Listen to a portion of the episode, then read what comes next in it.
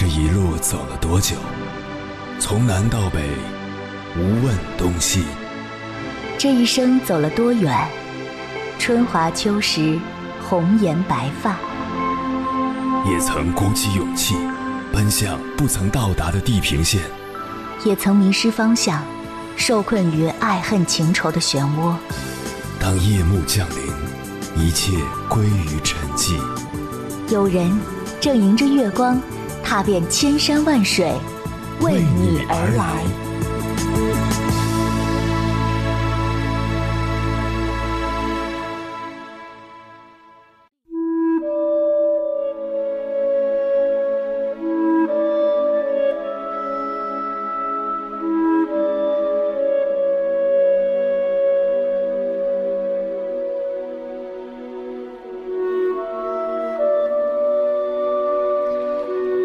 曾经看过这样一个小故事：一个年轻人创业失败了，心情非常沮丧，回到家里每天闷闷不乐，也不想出门了。他的母亲说：“儿子，你不就是欠了几十万块钱吗？这不是小事一桩，你知道吗？我们家里有传家宝，只要拿出去变卖了，价值几百万。”年轻人顿时精神一振，问：“在哪里？是什么传家宝？”母亲说：“告诉你吧。”我们家有一块玉石，叫如意玉，是几百年前的东西。当然，不到万不得已，我不会把它卖了。年轻人知道家里有如意玉之后，就重新振作起来了，借了几万块钱，再次开始创业。经过几年的奋斗，年轻人不仅还清了债务，还有了存款。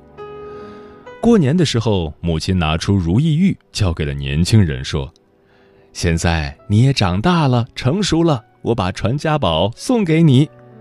年轻人说：“妈，你就别哄我了。这块玉是塑料做的，但是它现在真的变成传家宝了。”母亲笑了说：“你早就知道了，那你为什么还愿意相信它是传家宝呢？”年轻人笑了说：“最好的传家宝是您对我的鼓励和关心啊。”是啊。一个家庭最好的传家宝，不是金钱和物资，而是精神上的鼓励，是一份浓浓的亲情，是一种积极向上的精神面貌。一个人有了好的精神面貌，做任何事情都积极向上，成功的概率自然就提高了。一个家庭有了好的精神面貌，个个都积极向上，齐心协力，拧成一股绳，自然就会蒸蒸日上。穷家庭也会翻身，这种精神面貌所指代的就是家风。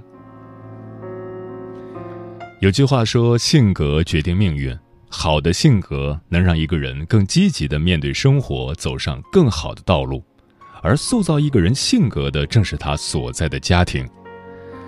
丰子恺有七个子女，他很注意呵护孩子的童真，极力反对把孩子培养成小大人。在生活中，丰子恺像个大小孩一样抱孩子、喂孩子吃饭、唱小曲儿逗孩子、画画引孩子笑，毫无架子。有一次，长子詹詹要丰子恺抱他到车站去买香蕉，满满的擒了两手回来，到家时却熟睡在父亲肩头，手里的香蕉早已不知去向。丰子恺也没有责骂他。丰子恺说。只是属于孩子的真率、自然与热情，大人间的所谓沉默、含蓄、深刻的美德，比起孩子来，简直是病的、伪的。除了让孩子在爱的空气中自由成长，丰子恺还重视培养孩子的独立精神。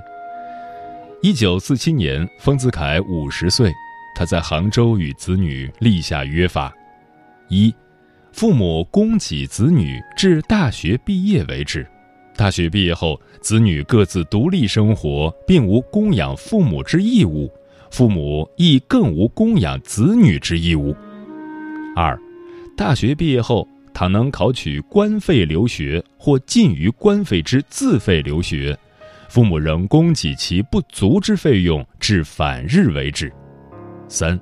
子女独立之后，生活有余而供养父母，或父母生活有余而供给子女，皆属有益性质，绝非义务。丰子恺早年留学日本，因而也希望儿女上大学或出国留学，但并不强迫。他爱儿女，但不溺爱，供养直到大学毕业或留学期满为止。除此，子女独立后，父子父女之间也不再有义务，只有友谊。不向儿女索取回报，也不为儿女安排所谓的舒适生活。让他们走自己该走的路，过自己该过的生活，彻底的放手。他的子女也很争气，三子四女皆有所成，成为音乐、数学、外语等领域的学者。正是充满童真和包容的家风，让孩子们有信心自由成长，并最终以各自的方式立足于世。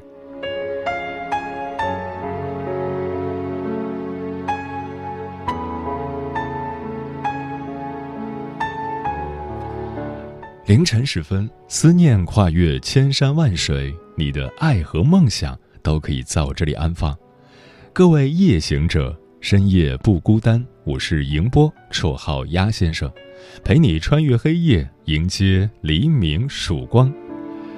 今晚跟朋友们聊的话题是：好的家风应该是什么样子？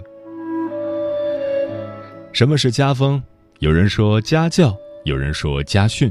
说到它，我们往往会联想到过去的世家大族百年古训，家风似乎与一般的小家庭无关。但在我看来，如今的家风其实更多的是一个家庭的气质和价值观。无论大家小家，父辈祖辈显赫与否，他们一定有自己的立身处世之本，告诉晚辈应当如何行走世间。可以说，家风是一个家庭最好的精神不动产。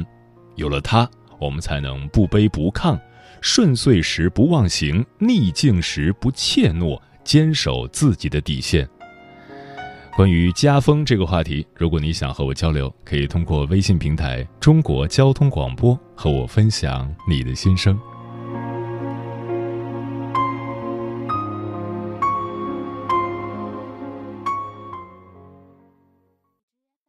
你恋爱过吗结婚算？俺都有孙子了。呃，一直都单身啊。爱过。你有梦想吗？我希望多拉点生意，给孩子攒点钱。年轻的时候想当个舞蹈家。当然有啊，不过我只想给自己打工。我一直想开个花店。你走过千山万水吗？跑了二十多年车，哪儿没去过呀？我也是个旅游达人，山山水水都看过。还没走过，不过呢，我想以后是不是能够环游世界？追星算吗？从一个城市跑到另一个城市。那你呢？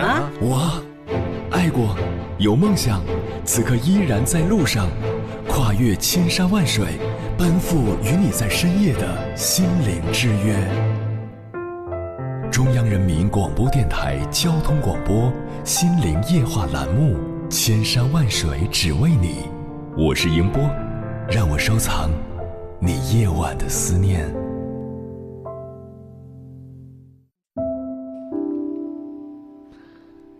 气质是指一个人相对稳定的个性特点和风格气度。家庭是由多个个体组成的，每个人的气质叠加起来就是一个家庭的气质。俗话说，一个人是一条龙，一群人是一条虫。也就是说，很多人都喜欢突出个体的伟大，没有团结合作的意识。如果一家人个个心怀鬼胎，只想满足一己私利，那么这样的家庭。注定要衰败。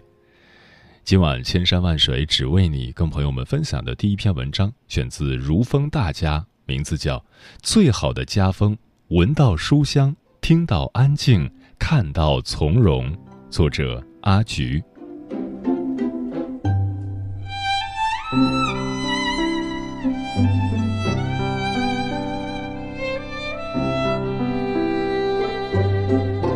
冰心曾说过。家是什么？我不知道，但烦闷忧愁都在此中融化消失。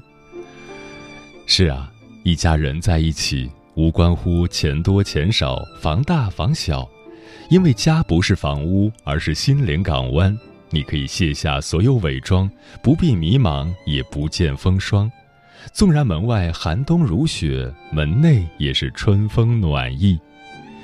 一个家最好的风水，就是闻到书香，听到安静，看到从容。闻到书香。苏轼在《三怀唐明》中说过：“忠厚传家久，诗书继世长。”一个家族唯有忠诚读书，才能够长久的发展下去。历史上一家出三才子，莫过于苏家三父子：苏洵、苏轼、苏辙。最让人佩服的应该是苏洵，培养了两个才子，为后人留下了许多经典作品。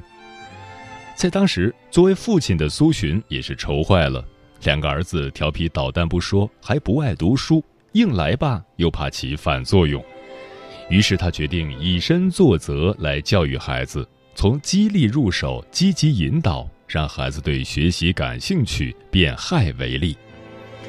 一开始，苏洵就每天躲在书房看书，偷偷摸摸的，被孩子看到了，就把书藏起来，还严重警告他们不准进书房。这下彻底激发了两个孩子的好奇心。你不让我们看，我们就偏要看。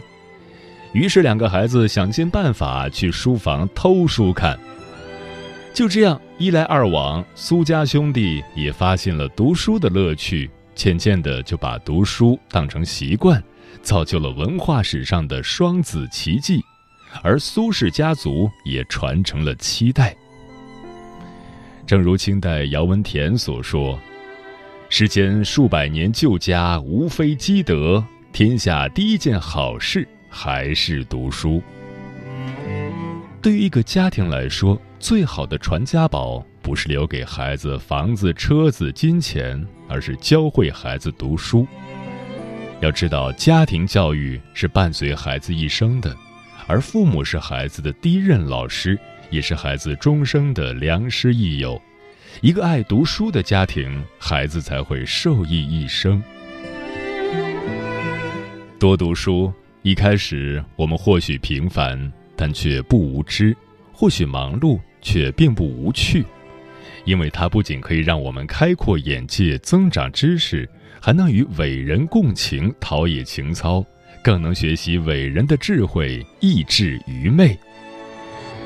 人生没有白读的书。每一页都算数，虽不能让我们马上致富，但却能让我们教会孩子通过书里的知识去寻找人生的答案，发现生活的真善美。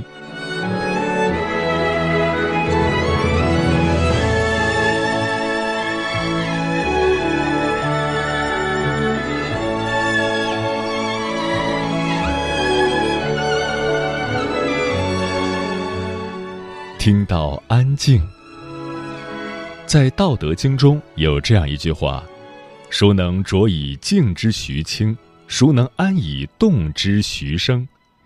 一杯浑浊的水放着不动，才会达到清澈的程度。家庭也是，每天沉淀，多沟通，不吵闹，才不会那么烦躁。第一完人曾国藩考了七次，才中了个秀才。而曾国藩的家人从来没有责骂过他，总是言语轻轻地跟他说，一如既往地支持他。读书时，父亲虽然严厉，却也会跟他沟通，要求他慢慢来，不着急，不读懂上一句就不读下一句，不读完这本书不继续下一本书。甚至曾国藩到北京考试落榜之后，钱也花光了，身无分文的曾国藩还找他父亲的朋友借了一百两银子，买了一套二十四史。要知道，当时的一百两银子，以父亲当老师的收入，需要两年不吃不喝才能完成。对于儿子的这个败家举动，父亲没有责骂，而是一脸平静地说。你用心读这些书，我替你还债。自此，曾国藩发愤图强，进京做了高官。不管后来在曾国藩的人生中遇到了多大的问题，他都学会了好好沟通，用静处之，使得曾氏家族流传两百多年，绵延至第八代子孙，无一败家子。都说沟通才是世界和平的源头，的确，一些家庭往往因为沟通不顺，经常为一些鸡毛蒜皮的小事吵得不可开交，弄得家宅不宁。而一个会沟通的家庭，往往是安静的、心平气和的。因为他们懂得和睦才是一个家庭的兴旺之道，不需要高声，因为听得见；言语轻轻，反而透着修养，彰显素质；不需要昂扬，因为看得见；走路轻轻，反而含着一种风度，蕴着一种风韵。家是港湾，不需太大，宁静就好，虽不华丽。却欣欣向荣。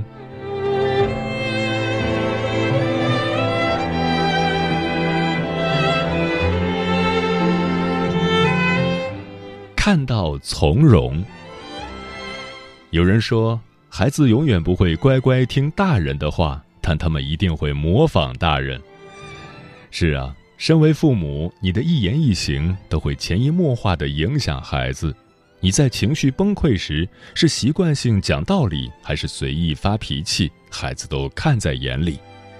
如果你每天抱着手机刷视频，懒惰不上进，又怎么可能要求孩子好好学习，做一个努力向上的人？要知道，你是什么样的人，孩子就是什么样的人。我国近代史上最著名的人物梁启超是政治家、思想家、文学家。但他最厉害的不是拥有这些光环，而是一个优秀的父亲角色。在教育子女这一块儿，他有着自己的心得，尤其是对于孩子们的分数成绩考得不好，梁启超也从不生气。有一次，梁思庄考试得了第十六名，尤为伤心。梁启超知道后，非常淡定地说：“庄庄成绩已经很优秀了。”哪怕考试不及格也不要紧，咱们慢慢来。甚至在孩子们选专业的时候，梁启超也是从容淡定，非常尊重孩子们的意愿，而不像现在的父母只考虑赚不赚钱、能不能找到好工作，一心关注孩子的成绩，恨不得小学一年级就学数理化。也正是因为这份淡定从容。使得梁启超的九个孩子都能按照自己的意愿发挥，最后出了三个院士，个个都是佼佼者。说到底，家庭教育才是一个人受到的最好的教育。面对生活，或许孩子一开始笨手笨脚，但只要我们从容不迫，没有太多的忧虑，就会给孩子营造一个良好的成长空间。要知道。没有人可以一辈子为孩子遮风挡雨，好的父母就是揽一份从容，让孩子们学会坦然面对人生中的失败，轻松驾驭跌宕起伏的人生。一个家最好的风水就是做到从容淡定，让孩子在自己的时区里不慌不忙、不紧不慢，活出自己喜欢的样子。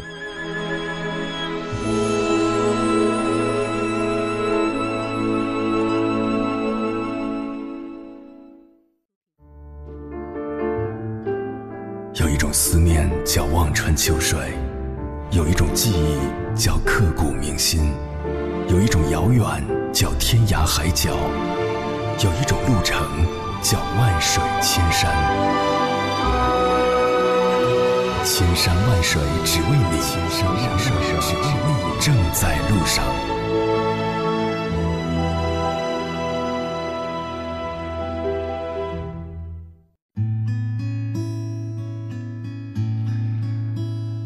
感谢此刻依然守候在电波那头的你，这里是正在陪伴你的千山万水只为你，我是迎波，绰号鸭先生，我要以黑夜为翅膀，带你在电波中自在飞翔。今晚跟朋友们聊的话题是：好的家风应该是什么样子？老张说，从小父亲就教给我一句话：承先训，克勤克俭，启后义，为笃为耕。长大后，我虽然选择了经商，但一直秉承着诚信友善的处事原则。漂浮的云说：“家风好，孩子的品行就好；反之，大人是那种品质恶劣、道德败坏的人，你还能指望他们的孩子诚实守信、善良端庄吗？没有家庭教养的人，举手投足、说话办事都会让人看得很别扭。”一看就是三观不正、没理想、没抱负的人。若是有好的家教的人，从小就能体现在他的一言一行中。希望好的家风培养出好的孩子，好的人品会伴随他们一辈子。立位人说，家风是一个家庭道德体量的展现。国际上经过多代际研究，形成比较成熟的理论说法是。父亲的品格和母亲的性情是一个孩子人格架构的基础。失德的父亲和无底线的母亲的言传身教是不会培养出三观正确、有未来的孩子的。家似一栋房屋，父亲是栋梁，母亲是砖墙，维系着孩子在温饱中的成长。家又如一条风浪中的航船，父亲是舵，母亲是发动机。保障孩子拥有良好健康的发展环境，可见其中至关重要的因素是母亲。社会学的统计数据的结论是，孩子未来成功与否，百分之九十五以上的因素在母亲的智商和情商的综合水平之上。也就是说，孩子直接传承母亲的性格内核。由此产生了一句广为人知的名言。一个国家的未来在他们孩子的母亲身上，我觉得有点严重了，给母亲的压力太大了。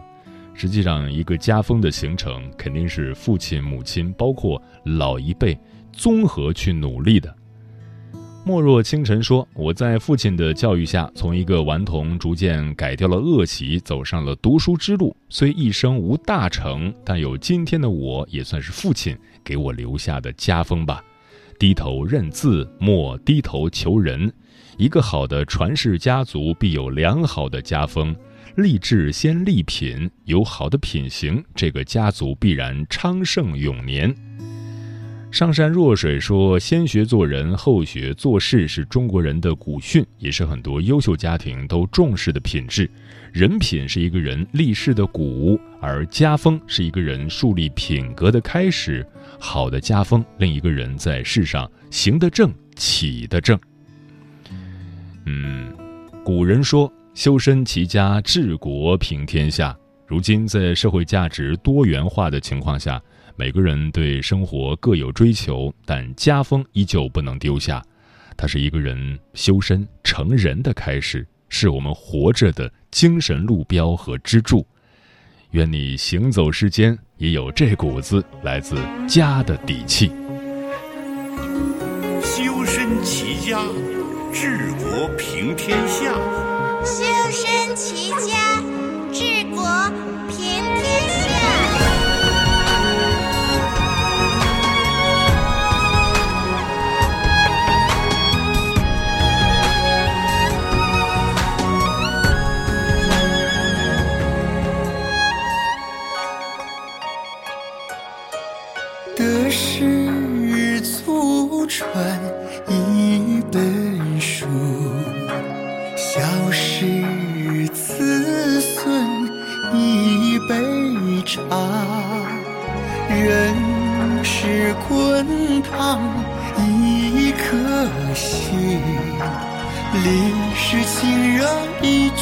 话一句话江河浩荡有源头修身正己是瑜伽师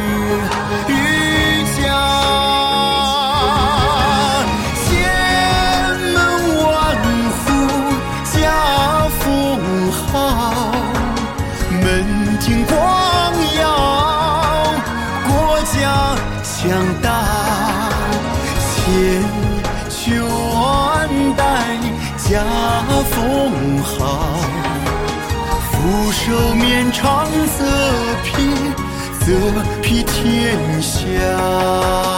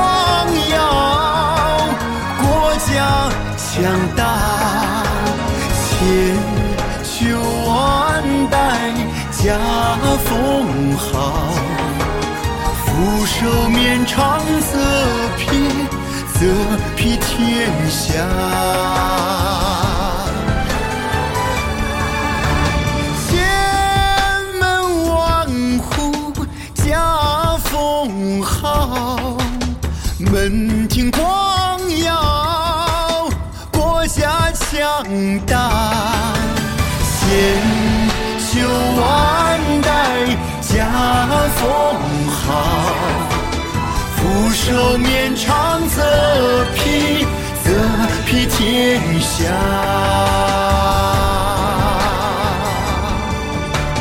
福寿绵长则。